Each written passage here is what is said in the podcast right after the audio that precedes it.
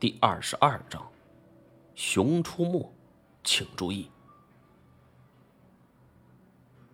不仅是内部，四个轮毂轮胎也全部被毁。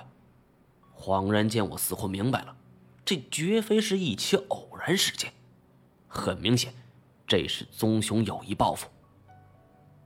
熊的智商高过于很多动物，棕熊更是如此。我记得。当年去俄罗斯的时候，听当地人说了如此一件事儿：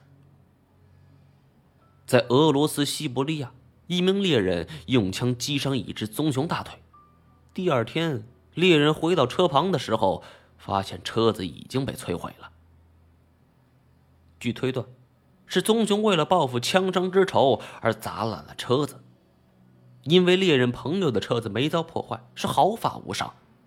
相信棕熊是通过气味来判别哪辆是这猎人的车子。还有一个俄罗斯年轻人，驾着豪车追逐棕熊的幼崽，结果遭到棕熊报复，豪车被毁，人重伤。如果不是恰巧警察路过，他估计小命已经丢了。那些现场留下的图片，跟这场景是一模一样。我内心笃定，这绝对是棕熊的报复。为什么要报复？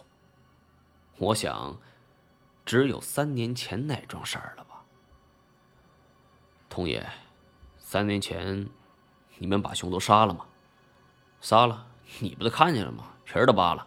童话生振振有词。一个不留。我还是表示很怀疑。一个不留。童话生很坚决。童爷，兄弟不是不相信你，只是我想确定一下，咱们都是吃这碗饭的。这一次现场不同于往常，童爷您是行家，自然也能看出来。我这一番恭维的话令他很是受用。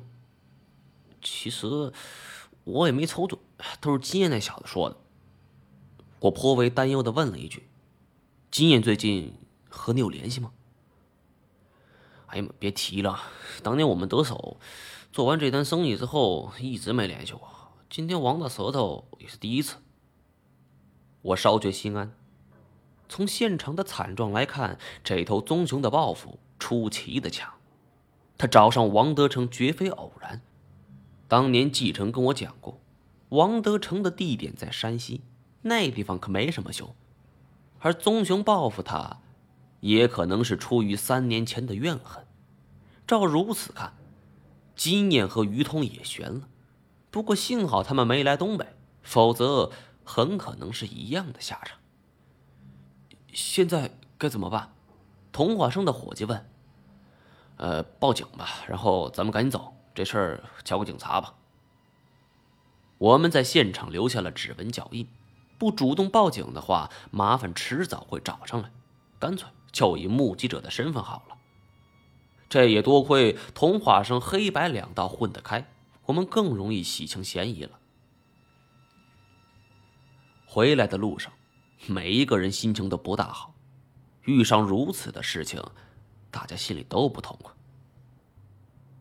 以前在东北工作的长辈曾听老猎人说过，东北虎性格十分谨慎，很怕人，一般与人井水不犯河水。但人千万不要惹虎。讲宁遇一虎是不遇一熊，而这个意思是说熊的危险性比老虎更大。因为比起谨慎的老虎，熊完全是个二愣子，不管对方是什么角色，他都要斗上一斗。如果当初在云南雨林遭遇的不是一只虎，而是一头熊，我可能现在已经再次投胎了。看来这一次，童话生真的遭遇麻烦了。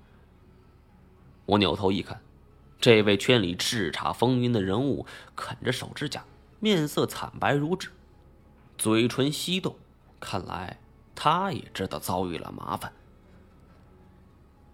一人一熊遭遇黑熊的话，应该还有生还的可能性，但如果是棕熊，基本不可能。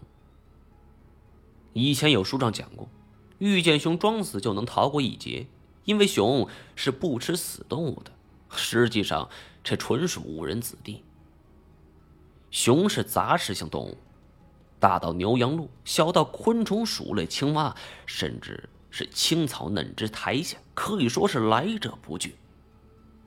当然，在食物匮乏的时候，熊也会选择死亡动物的尸体。曾有不少报道和纪录片，都说这熊有吃腐尸的记录。当然，有偶尔装死逃过熊掌的报道。往往是因为当时熊并不饿，而当事人蜷曲躺下，用手护住头颈装死的举动，减轻了熊受到危险的感觉，避免了他们的受惊自卫。即使这是一只刚刚吃饱的熊，它不大想吃死肉，但是生性贪玩的它，如果伸出力大无穷的后掌，把装死的你翻过来拍过去的查看，或者。用生满了倒刺的舌头来舔一舔你，或者往你身上坐一下，这都不是有趣的事儿，不死也得搭上半条命。但如果是空腹挨饿的熊的话，不管猎物死活，它都会直接开餐。而且熊是真的无解猛兽，它们体型巨大，咬合力惊人。奔跑速度也能达到惊人的六十公里每小时，能上树能游泳，除非是团队作战，单人真的很难与这种生物抗衡。三年前，我并没答应童话生的降妖，多少也有着一部分畏惧心理。如今看到王德成的下场，我心中竟然有了小小的庆幸。幸亏当年没脑子一热，加入他们。本集播讲完毕，感谢您的收听。